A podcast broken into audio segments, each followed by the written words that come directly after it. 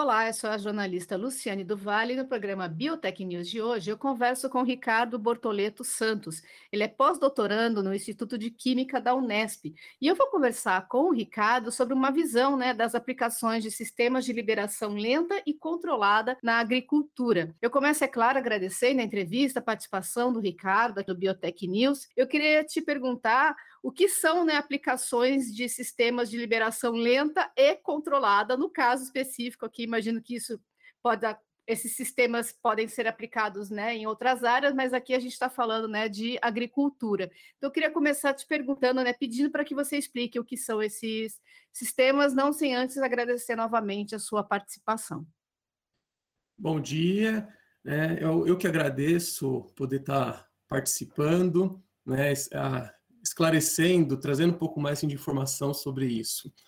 É, essa, a, par, a, parte de aplicação né, na liberação lenta controlada na agricultura, a gente, no caso que eu trabalhei principalmente, é direcionado à parte de fertilizante. Né? O, os fertilizantes comerciais, de maneira geral, os fertilizantes comerciais, eles apresentam uma alta solubilidade. Então, na hora que você coloca eles né, no, no solo, você aplica no campo, é, essa autossolubilidade faz com que é, ele os fertilizantes apresentam uma eficiência mais baixa, limitada, o que, o que reflete em perdas na agricultura. Então, a quantidade que você está aplicando de fertilizante, né, ela não é totalmente disponibilizada para a planta. Então, essas perdas acabam de ser, né, é, não, não sendo aproveitado pela planta. Então, uma maneira, uma estratégia né, que é, é utilizada para poder reduzir essas perdas, poder principalmente aumentar a eficiência né, dos fertilizantes, a disponibilidade deles, é utilizando um sistema de liberação lenta e controlada, que consiste em você a, aplicar, trabalhar com materiais, né, nanomateriais ou polímeros, enfim, tem uma, uma diversidade de, de materiais que você pode utilizar, onde a gente aplica isso juntamente com o fertilizante, seja na forma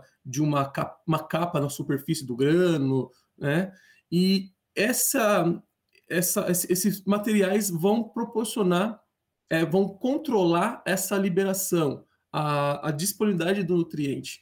E com isso a gente consegue então ajustar, né, variando algum, a, o tipo de material, a quantidade de material, a espessura, principalmente, dessa capinha né, na, na superfície, e a gente consegue ajustar, trazer para melhor, é, melhor sincronismo desse, do fertilizante com a necessidade da planta. Então, depende muito qual cultura vai ser né, é, explorada, vai ser aplicado o material, fertilizante, principalmente, mas a, a, o conceito, na verdade, é o quê? É você diminuir essa, é, retardar essa liberação, né? Essa, na verdade, solubilidade só vai é, retardar a saída, né? A liberação do fertilizante para o solo, para dar tempo da planta aproveitá-lo da maneira, maneira, é, da maneira mais assim, otimizada. Ricardo, eu queria aproveitar o seu conhecimento para tirar algumas dúvidas. Na verdade, eu já vou jogar duas perguntas em uma só, tá? É, a gente tem algumas imagens né, mentais formadas na nossa cabeça, né, quando, quando fala né, de, de agricultura, de, de plantio, enfim. Uma imagem muito comum, que eu imagino que não seja só minha e seja de quem esteja né, nos ouvindo, é assim, é um, por exemplo, um avião passando e jogando, que aí vem a segunda pergunta que daqui a pouco eu vou falar para você, jogando alguma coisa ali, né, em cima das plantas, ou um agricultor mesmo, né, borrifando um determinado é, material. Eu queria saber de você, então, a primeira pergunta, se quando a gente está falando é, de plantio e disso, disso que você está exemplificando, é para esse tipo de imagem mental que a gente tem na cabeça, ou é lugares mais restritos, né, controlados, em termos, inclusive, de espaço? Né, que a gente vê aquelas grandes, né, plantações, lavouras. E a segunda pergunta tem a ver com isso, né? Você usou a palavra, o termo, enfim, fertilizantes, né? E aí eu queria saber se a gente está entendendo fertilizantes igual defensivo agrícola igual agrotóxico, né? Porque às vezes eles são usados como sinônimos para poder minimizar o estrago, né, que, que é feito, às vezes não, às vezes cada um realmente leva, né, o nome que, que ele merece, digamos assim. Tá, é, começando pela segunda, né, é, quando me refiro a fertilizante, é, eu, eu trabalhei no, como, como minha formação, eu sou químico, né, formado em química, mas eu sempre desenvolvi os trabalhos é, em parceria, principalmente com a Embrapa, com esse foco na agricultura. É, embora eu trabalhei alguns momentos com, algum, é, com essa parte de liberação controlada de defensivos agrícolas, uhum. mas a maior parte do que eu, dos meus projetos são na parte de fertilizante. Então, nutriente, né? Então, a gente acaba é, é, focando né, no uso assim, do, do, do, fertilizante, mas não tanto pesticida. Né? Pesticida agrícola é o termo que, que se utiliza, né? Mas Isso. eu, quando eu falo fertilizante, eu estou dizendo mais assim a parte de nutrição mesmo, né? A parte de nutrientes, é, os essenciais, principalmente os, os nutrientes que a planta precisa em maior né, quantidade, que são né, denominados de macronutrientes, né, que a gente envolve nitrogênio, fósforo, potássio. Né? Essa é a, é a, principal parte que eu, que eu atuo, né, trazendo a liberação controlada para esse sistema. Com relação à aplicação, né, você comentou assim, a, a, forma de você aplicar fertilizante, né, tem, você, tem várias maneiras de você preparar os fertilizantes. Tem os fertilizantes foliares, que tão, são é, principalmente base líquida, né, então você consegue pulverizar, né, aplicar dessa maneira. E tem fertilizantes formas sólidos, né, seja na forma de pó, na forma de grânulos, né, eu, uh, os trabalhos que eu faço, né, do, dos projetos que eu participo tudo mais, assim como os projetos que eu desenvolvi no meu mestrado, doutorado e no pós-doutorado hoje, são focados em a liberação controlada focada para grânulos, né? E aí o grânulos você pode aplicar eles tanto usando maquinário, tem maquinário que você consegue fazer aplicação, ou você pode fazer, para cultura, você pensar numa região menor, você consegue fazer a laço, né? Você aplica com a mão mesmo, né? A quantidade. Então, assim, a aplicação ela é bem diversificada, tá? E depende a forma do, do assim, da, a forma que você tem do material, né? Então, se for líquido, você pode usar também maquinário ou usar o sistema para pulverizar. Você pode então usar o sólido mesmo, que é que é o, o cargo-chefe da, da, onde eu atuo, né? Eu sempre estou uhum. direcionando meus, o, o, a minha atuação é mais específica para os fertilizantes sólidos na forma de grãos, né? Então, por exemplo, a fonte nitro, de nitrogênio que é muito é, mais utilizada na cultura é a ureia, né? Então, ela, o pessoal comercializa ela também em diferentes tamanhos, né, de granulometrias, então a gente a, ah, trabalha com ela. Fertilizantes, por exemplo, de fósforo, a gente tem o monoaminofosfato, diaminofosfato, também são, são grãos. Então, assim, e grãos na, na ordem, assim, de. É, tem, tem uma variedade de tamanho, mas fica algo médio em torno de 3 milímetros. A ureia pode ser até menor também, que tem. Mas é tudo. Eu, o, que eu, o que eu direciono mais, assim, que eu atuo é a parte, né? Fertilizante é, na forma de grânulos e a aplicação né? Aí você aplica da maneira que que, que convenha o sistema, né? Se você pode dar um exemplo mais assim materializado, digamos assim, do que, que são esses grânulos, né? Você falou do, do, tamanho, mas aqui a gente dá uma viajada, né? Assim, a gente fica tentando imaginar do que, que você está falando. Você pode verdade, aproximar verdade, um pouco assim? Parece uma pastilha, parece. É uma esfera mesmo. Você fala assim, ah, são bolinhas. Tá. Os grãos, na verdade, são bolinhas, né? Uhum. A, a ureia, ela, na verdade, é até que é uma, uma, uma esfera né, mais perfeita, assim, realmente é uma esferinha, né?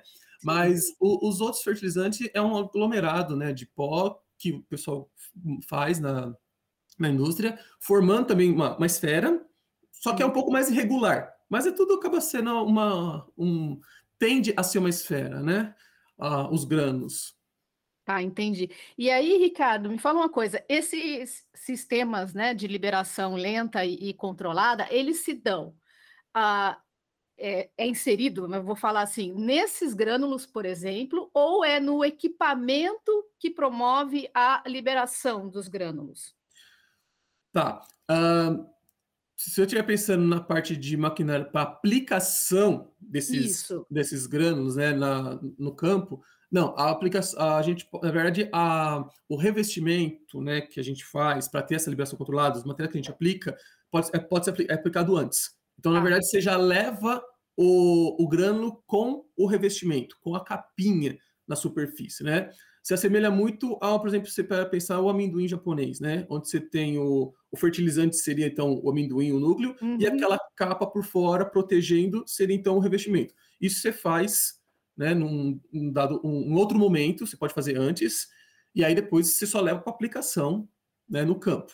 Mas a, a parte sim de do revestimento em si, né? Ela pode ser feita antes e aí depende muito também do material, né? Uh, eu, os, os, projetos que eu atuei, principalmente, foram direcionados utilizando é, polímeros, né? Mas principalmente polímeros que têm uma são, sejam biodegradáveis, né? Então a gente trabalha com diferentes matrizes nos projetos, seja né, é, poliuretana é, feita, né, preparada, derivada a partir de óleos vegetais, como óleo de soja, óleo de mamona, ou então amido de milho, fécula de mandioca. É, também tivemos trabalho, também tiveram resultados interessantes também com zeína, que é uma proteína do milho. Então a gente faz essa capinha, né, utilizando um material que seja biodegradável, que tenha principalmente esse efeito de barreira, né, esse controle na liberação, porque uh, o que a gente busca sempre é ter um sistema que forme, preferencialmente, se a gente pensar só no polímero é, é, simples, né? Sem nada assim, sem ter uma nanopartícula junto, né? alguma coisa misturada. Mas o polímero, se a gente espera que ele tenha esse efeito de controle, ele faça a partir da, da difusão da água, né? Porque quando você coloca o seu fertilizante no solo, o que vai acontecer é que a água que está presente no solo vai, na verdade, né, entrar em contato com o fertilizante e vai fazer a solubilização dele né? Então ele está sendo solubilizado, por isso está sendo liberado para a planta, né, no solo. Quando a gente faz então essa aplicação dessa capinha, né, desse revestimento, cria uma barreira física para essa permeação de água. Então vai dificultar a entrada de água, então a água vai ter que percolar pelo seu polímero, ela vai entrar em contato com o fertilizante, solubilizar ele e tem que sair, né, desse sistema. Então, esse polímero que a gente ajusta é o que a gente faz esse tempo de liberação. Né? A partir dessa, desse ajuste na espessura, na, no tipo de polímero que está utilizando, é onde a gente consegue, então, controlar a taxa de liberação. Né? E aí eu te pergunto, é, a primeira coisa, eu imagino que para cada tipo né, de, de, de, plantio, né, de plantação, é, é um tempo é, diferenciado. Imagino que essa seja a resposta mais simples. A segunda, como é que vocês controlam, né? Como é que faz para controlar, digamos assim, se está dando certo, se está funcionando esse sistema no tempo que vocês precisam, né? Que a planta precisa, na verdade. Tá. Uh, na verdade, a cada planta realmente tem uma demanda, Sim. né? Uhum. Uma demanda diferente. Então tem tem culturas, né? Que a necessidade do nutriente mais rápida, enquanto outras é, é, é, mais, é mais assim, não é tão rápido a necessidade. Então, realmente, a gente. É, o fertilizante, cada, cada fertilizante a gente vai ajustar de maneira com a planta. O que a gente faz, né, academicamente, é variar. Né, então, a gente faz primeiro, na verdade, o estudo que nós fazemos é: nós preparamos o polímero, fazemos a aplicação, revestimento no fertilizante, e avaliamos ele em diferentes em tipos de teste de liberação. O primeiro, que é o, o, inicial, é um teste de imersão em água. Então a gente coloca o fertilizante dentro né, de, um, de, um, de um frasco com água e monitora o quanto está sendo liberado em função do tempo. Essa é a primeira abordagem. Por quê? Quando a gente coloca ele dentro, né, do, emerge ele em água, a gente tem uma condição drástica, onde nós estamos forçando a liberação desse fertilizante. Então já é uma resposta para nós, assim, numa condição que estamos forçando a liberação, como é que está é, se tratando né, essa, a, a, o, o, o, revestimento em relação à taxa de liberação. Quando o material apresenta resultados interessantes, teve uma barreira considerável, então ele, não, ele conseguiu fazer esse retardo na liberação, numa condição drástica dentro de água, da água, nós partimos para testes com solo, onde a gente avalia a liberação do fertilizante em solo, mas sem a presença da planta. Então, nessa condição, uma, a, a principal avaliação que nós temos, além de dar solubilização, né, o tempo de liberação, né, o como que esse fertilizante está tá, tá sendo liberado, nós também conseguimos avaliar as transformações que ocorrem do fertilizante, né, do nutriente, é, no solo.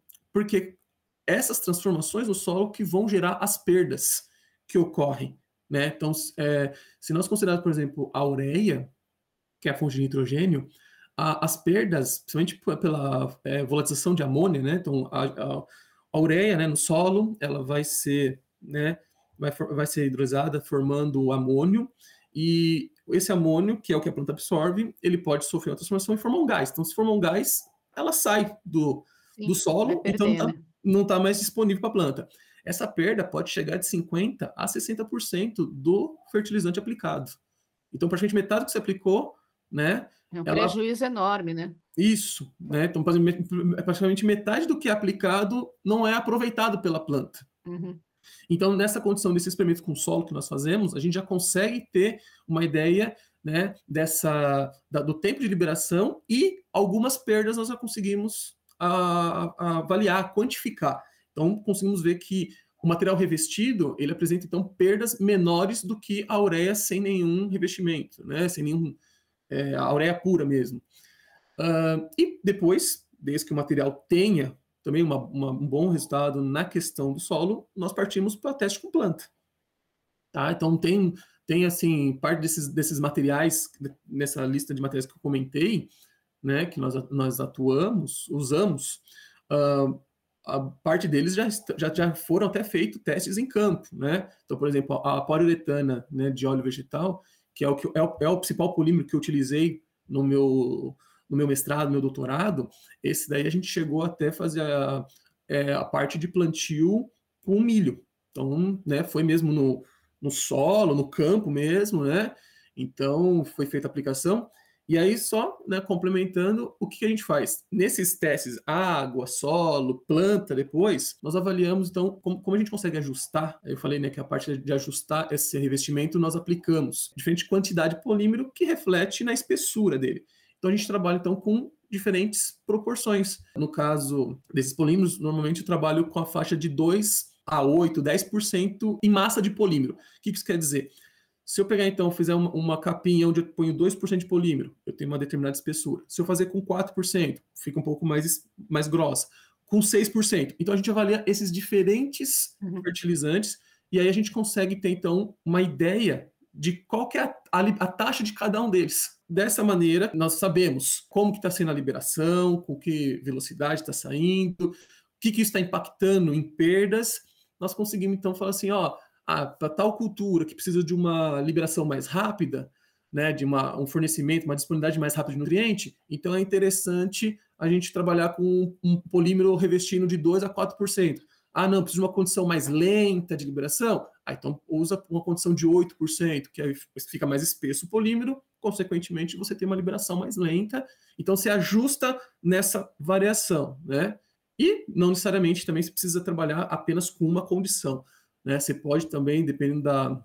É, os testes em, é, em, campo, né, que a gente Sim. faz com planta, nós avaliamos também a mistura desses fertilizantes. Então, uma, se eu pegar uma proporção onde eu tenho o fertilizante sem revestimento, então ele vai ser de imediato liberado, né, solubilizado. Só que eu tenho tantos por cento do, do, da composição do 2%, então ele vai ter uma liberação um pouco mais lenta do que o inicial. Então a gente sincroniza né? A, a gente ficava ajustando essa liberação controlada para quê? Para que durante todo o processo né, de crescimento da planta, desenvolvimento dela, ela tenha nutriente disponível. Né? Então a gente faz o quê? Então a gente às vezes faz um, uma mistura desses diferentes é, materiais, né, dessas diferentes é, proporções de revestimento, para que quando um está terminando de liberar, o outro material esteja começando. Tá certo, eu queria mais uma vez, infelizmente, o nosso tempo acabou, é, agradecer a entrevista com o Ricardo Bortoleto Santos, ele é pós-doutorando no Instituto de Química da Unesp, e a gente conversou um pouquinho, então, sobre essas aplicações né, de sistemas de liberação lenta e controlada na agricultura. Ricardo, mais uma vez, muito obrigada pela entrevista. Eu que agradeço. Muito obrigada.